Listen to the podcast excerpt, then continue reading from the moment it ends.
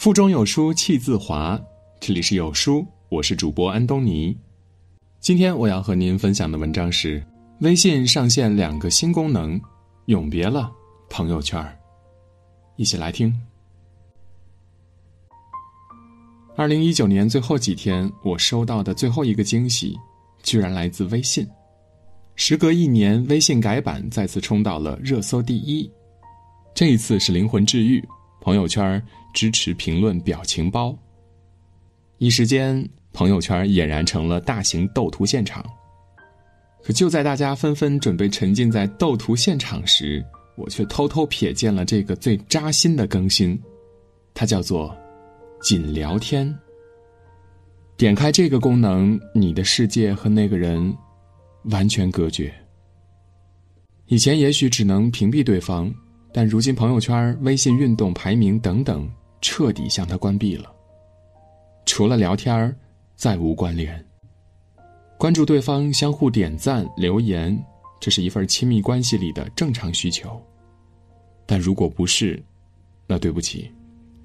点开朋友权限那个按钮，我们就只是普通朋友。有人说，微信迭代更新很正常，不必太介怀了。但你可能不知道。这次微信的新功能却给了你更坦荡爱人的权限。这次微信更新后，从此这个世界上人和人之间又多一种关系——仅聊天。不知从何时起，越来越多人把朋友多当做是一种成就了，所以大家盈盈于社交，碎碎于交友，恨不得天天跟一堆人去联络。可事实上，我们真的需要这么多朋友吗？这让我想起前不久爆红的一个视频：你手机里的常用联系人有几个？有人会回答两百、一千，乃至五千个。没错，人是群居动物，暖烘烘的群体感会让我们本能的感到安全。我们喜欢人多势众的包围感，恐惧被排斥、孤立。但如果问你，现在删掉已经不联系、半年都没有联系过的人，大概要删多少啊？两千个联系人只剩下两个，一千个联系人只剩下零。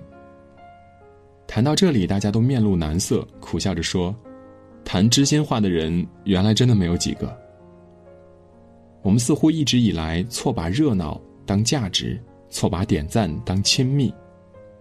但真正的感情。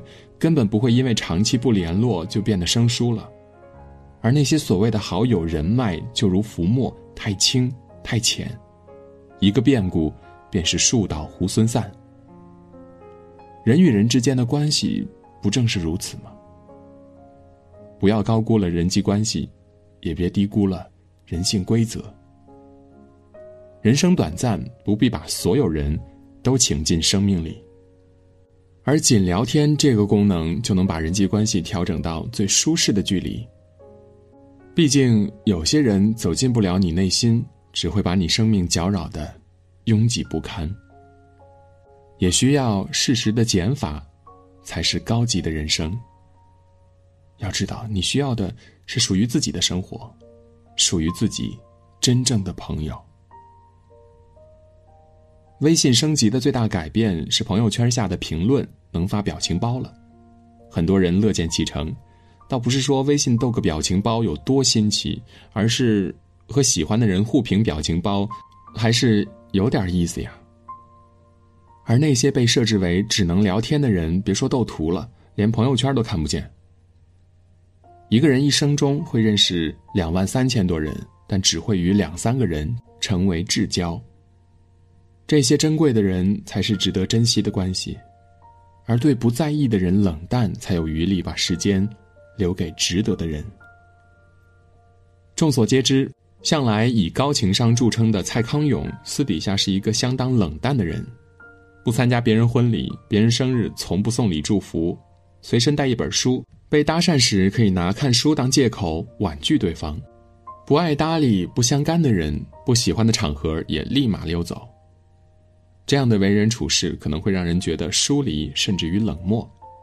但矛盾的是，他对别人有多冷漠，对关心的人就有多温暖。数十年的好友小 S 深夜给他打电话，嚎啕大哭。他能在凌晨直接打车去他家，花两个小时安慰他。对此，蔡康永的解释是：“我得抱着精力去解决对我而言重要的事儿。对他来说，小 S 就是重要的事儿。”蔡康永博览群书，很多人的话术都很难打动他，而换做小 S，无论说什么段子，他都能笑到不能自已。觉得格外快乐，不是那些段子好笑，而是因为从你嘴里说出来，我才觉得好笑。和喜欢的人在一起的时光才叫时光，其他的，都只是无意义的留白。就像微信，和别人它就只是用来社交的聊天工具，但在意你的人一定会向你打开朋友圈，因为足够重视，足够在乎，才会去热切的互动。哪怕只是朋友圈下评论一些不明所以的表情包，但对于两个相互懂得的人来说，却是莫大的乐趣。知乎上有一个问题说：“好的关系是怎么样的？”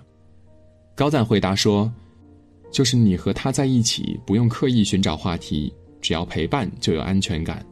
再无聊的小事儿，你们之间对一个眼神儿都能找到里面的乐趣。生命太短暂。”微信朋友圈越干净越好。对错误的人不用热心，对爱你的人要释放出满满的爱意。正如那句话所说的：“把买十件衣服的钱拿来买一件衣服，你的衣柜就经典了。”把凌乱复杂的情感聚焦在一个值得的人身上，你的爱情就经典了。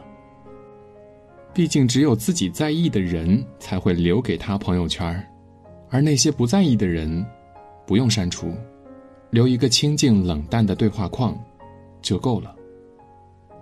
时间会为你留下那些值得请进你生命里的人。今天的文章就到这里。在这个碎片化的时代，你有多久没有读完一本书了？长按扫描文末的二维码，在有书公众号菜单免费领取五十二本好书，每天有主播读给你听。我是安东尼。如果你喜欢这篇文章，走之前记得在文章的末尾给有书君点个再看，或者把喜欢的文章分享到朋友圈。